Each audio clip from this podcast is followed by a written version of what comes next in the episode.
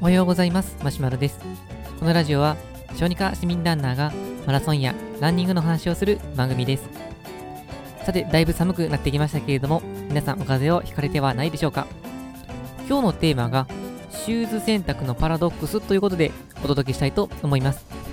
まこの言葉の元ネタっていうのがえーと、心理学者のなんかバリー・シュワルツっていう方がおられるみたいで、その人が言った選択のパラドックスという、まあ、そういうものから来ています。まあ、この選択のパラドックスの話を見たのが、今、あのあるミニマリストの人の、えー、本を読んでるんですけど、えー、タイトルが、えー、手ぶらで生きる、見栄と財布を捨てて自由になる50の方法という、なんか本当にミニマリストらしい、そんな感じのタイトルなんですけれども、それを読んでる中に、この選択のパラドックスが紹介されていて、まあ、これは、まあ、ミニマリスト向けの話にはなってるんですが、ここでちょっとこう、ランニングにも関わるかなって思ったので、まあ、そこの話を、まあ、シェアさせていただきたいなと思います。でまあ、そもそもこの選択のパラドックスっていうのはまあどういうものかっていうことなんですが、まあ、選択肢っていうのは、まあ、一般的には多い方がいいっていうふうには考えられてるかなと思います。例えばこうレストランにいた時に、まあ、メニューが1個だけのところよりかは3つとか、場合によっては10個とか、たくさんメニューがある方がいろいろ選べて楽しいということで、通常はメニューがたくさんある方のお店がいいとされています。じゃあ、この選択肢が多ければ多い方がいいのかっていうと、実はそうでもないですよっていうのがこの選択のパラドックスです。例えばということで、あのまあ、ちょっと有名な話があるんですけど、えー、ジャムの販売の話です。で、まあ、ジャムっていうのは、まあ、いちごジャムとかマーマレードとか、まあ、いっぱいありますけれども、そのジャムを売るときに、24種類のジャムを売り場に並べたときと、6種類のジャムを並べたとき、ただ選択肢が24個と選択肢が6個。こういう、まあ、6あの4倍の差があるときに、どっちの方がよく売れるのか。で、パッと聞くと、24種類並べてる方が、まあ、お客さんがパッと来たときに、まあ、いちごが好きな人もあれば、マーマレードが好きな人もあれば、あのブルーベリーが好きな人も、まあ、いろいろあるかと思うので、選択肢が多い方が、まあ、通った人があ自分の好きなものがあるっていうことで手に取る可能性が高くなるのかなっていうふうに、まあ、考えるんですけれども、これ、結果的にその、えーと、見に来た人っていうのは24種類の方が多かったそうなんですが、実際の売り上げは6種類、つまり選択肢が少ない方が売り上げが高かったっていう、そういうお話があります。これ、まあ、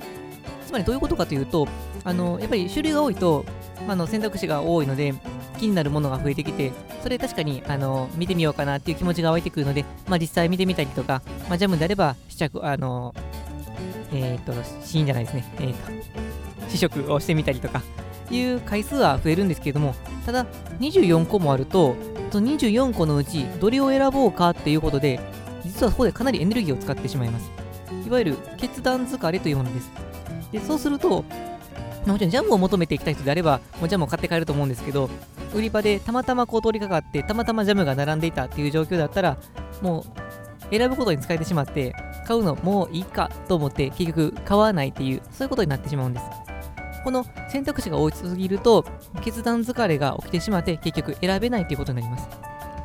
で、また、この種類が多いと、例えばですけど、このいちごを、いちごジャムを選んだとすると、でも待て、他にも選択肢もあったな。ブルーベリーもあったし、オレンジもあったし、マーマレードもあったし、いや、なんかの変わったやつもあったぞっていう風に、いろいろ考えを巡らせると、自分が最終的に、まあ、買って、まあ、選んで買ったとしても、他のものが良かったんじゃないかということで、そういう考えを巡らせると、いちご美味しいっちゃ美味しいけど、他のあっちの方が美味しかったかなっていう、いわゆる後悔が起きてきて、まあ、満足度が、下がるということがあります。で、これを繰り返してしまっているっていうのが選択肢が多いことによって結局不幸になってしまってるっていうこれが選択肢のパラドックスです。で、まあ、この本の中では、まあ、著者の,、えー、の例としてえっ、と確かお鍋やったかな？お鍋を食べに行った時にそのあもつ鍋ですね。もつ鍋を食べに行った時にそのもつ鍋の、えーとメニューがですね味噌と醤油とすき焼き味っていうこの3つしかなかったそうなんです。まあ、トッピングというか中の具材はいくつか選択肢があるんですが大きな選択肢としてはこの味噌醤油すき焼きというこの、まあ、3つだけだったんですね。なのでこの食べに行ってメインのメニューが3つしかないって言われると 少なっていう風に、まあ、思ってしまうかと思うんですが、まあ、逆にその3つの中からこのこのメニューっていう風に選ぶとまあさっきの他にもっといいのがあったんじゃないかっていうのがもうなくなってしまってその決断を、まあ、3つのうちから1つ選ぶのはそこまで難しいわけではないので、スパッと選べて、まあ、それでしっかりと味を楽しめたっていう、そういう話が書いてありました。まあ、このことから、まあ、選択肢が、ま多いことは、場合によってはこうデメリットにもなってしまうっていう、まあ、そういう話です。で、これがなんでこうランニングの方に結びついたかというと、えーと、ランナーがよくやってしまうのが、シューズ選びなんですね。で、まあ、ランニングシューズって本当にいろいろな種類があって、まあ、メーカーだけでも、まあ、ナイキとかアシックスとか、アディダスとか、ホカオネオネとか、もういっぱいあります。で、しかも例えば、アシックスっていうふうに決めたとしても、アシックスの中でも山のようにあって、で、それも、あのー、まあ、大体、そのメーカーのホームページに行くと、初心者向けとか、えーと、マラソンでのこのこあの自己記録更新向けとか上級者向けとかいうふうに分かれてはいるんですけれども、まあ、例えばジョギング向けといってもやっぱり数種類あったりもしますし、